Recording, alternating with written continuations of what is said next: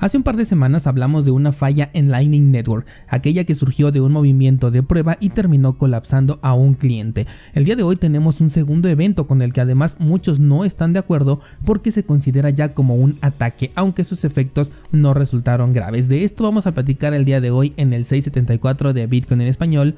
Comenzamos.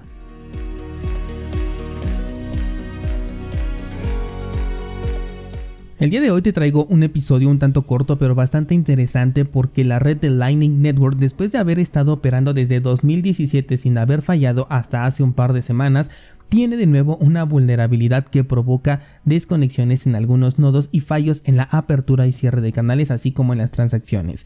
Hace dos semanas tuvimos un evento derivado de la puesta a prueba de los límites del protocolo generando una transacción que solicitaba 998 firmas para poder ser procesada, lo cual debido a la configuración que no consideraba un esquema de semejante magnitud terminó por colapsar un cliente de Lightning Network y con ello ya no se podían realizar transacciones ni tampoco se podrían abrir ni cerrar canales. Bueno pues un par de semanas después tenemos un segundo incidente en el cual hubo un fallo de sincronización con el nodo de Lightning Network con la red principal de Bitcoin, lo cual provocó de nuevo un colapso en el cliente de LND. La transacción que comenzó todo es una que se puede considerar por un lado también como experimental, pero debido al mensaje que posteriormente se publicó y que ahorita te voy a comentar, pues también ya se está considerando como un ataque. En cualquier caso logró su cometido que fue provocar un fallo en la red. Y es que se realizó una transacción utilizando el script Pay to Taproot, que es el script más reciente después de la última actualización que se le hizo a Bitcoin, que es la de Taproot y de la cual puedes aprender precisamente en el curso de aspectos técnicos de Bitcoin entrando a cursosbitcoin.com. Bueno, pues esta transacción incluía más de 500 mil firmas de testigos sobrepasando obviamente los límites del cliente de Bitcoin D. Así, el cliente de Bitcoin Core, que es el de la blockchain principal de Bitcoin, ya no coincidía con el de Bitcoin D, que es el de Lightning Network, y esto generó un colapso porque pues se perdía el consenso. Al poco rato, LND publicó un mensaje en redes sociales invitando a los usuarios a actualizar sus nodos para corregir esta falla. Por otro lado, un usuario en GitHub se atribuía este ataque colgando un mensaje que decía correrás CLN y serás feliz. Esto haciendo referencia a otro cliente llamado Core Lightning Network o CLN por sus iniciales. Uno de los desarrolladores detrás de este cliente citado se deslindó del ahora ya considerado ataque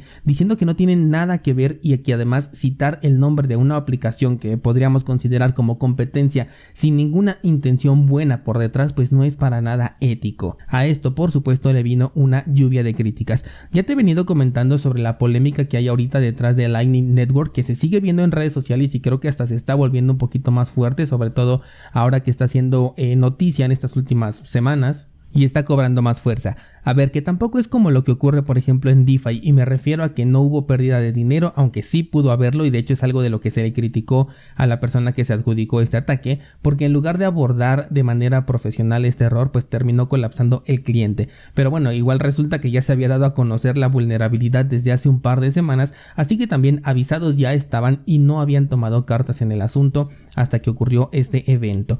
Lightning Network es una tecnología que sigue siendo experimental y la crítica hacia el tiempo que lleva haciéndolo, en este sector no creo que tenga mucha coherencia puesto que todo lo que lleve cripto en su nombre sigue siendo experimental. Punto adicional se lleva el hecho de que no se han perdido fondos en estos ataques experimentales y que en teoría son como para probar los límites de la red y que ocurrieron además posterior a tres años de existencia.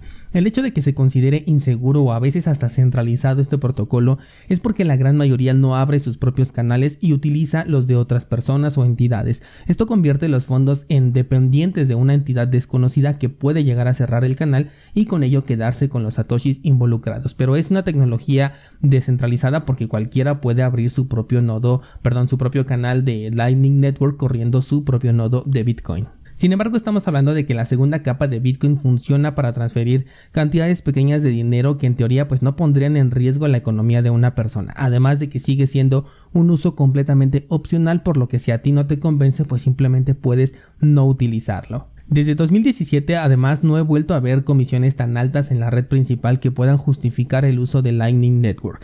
Sin embargo, el evento pues se puede repetir, pero bueno, ahora estamos mejor preparados. Por un lado tenemos los cambios que ya se implementaron desde la actualización de Segwit, posteriormente los cambios que se implementaron en la actualización de Taproot, los cuales ayudan a reducir el espacio en el bloque utilizado y por otro lado tenemos aquí a la segunda capa como alternativa a un movimiento que sea urgente, programado y de balance pequeño. Con programado me refiero a que ya lo tengas considerado desde antes y que hayas enviado tus satoshis a esta segunda capa porque si lo intentas enviar cuando la red está congestionada de una u otra manera terminarás pagando la comisión por transacción hacia la segunda capa a menos que utilices una solución como por ejemplo Moon Wallet. De todo esto puedes aprender en cursosbitcoin.com. Y sin estas tres condiciones la red principal sigue siendo la mejor opción. Si quieres profundizar más acerca de todo lo que platicamos en este episodio, ya sabes que tienes el apoyo de cursosbitcoin.com. Puedes checar el enlace en las notas de este programa, junto también al enlace de la cartera Trezor que todavía está en los últimos días con un descuento del 15%,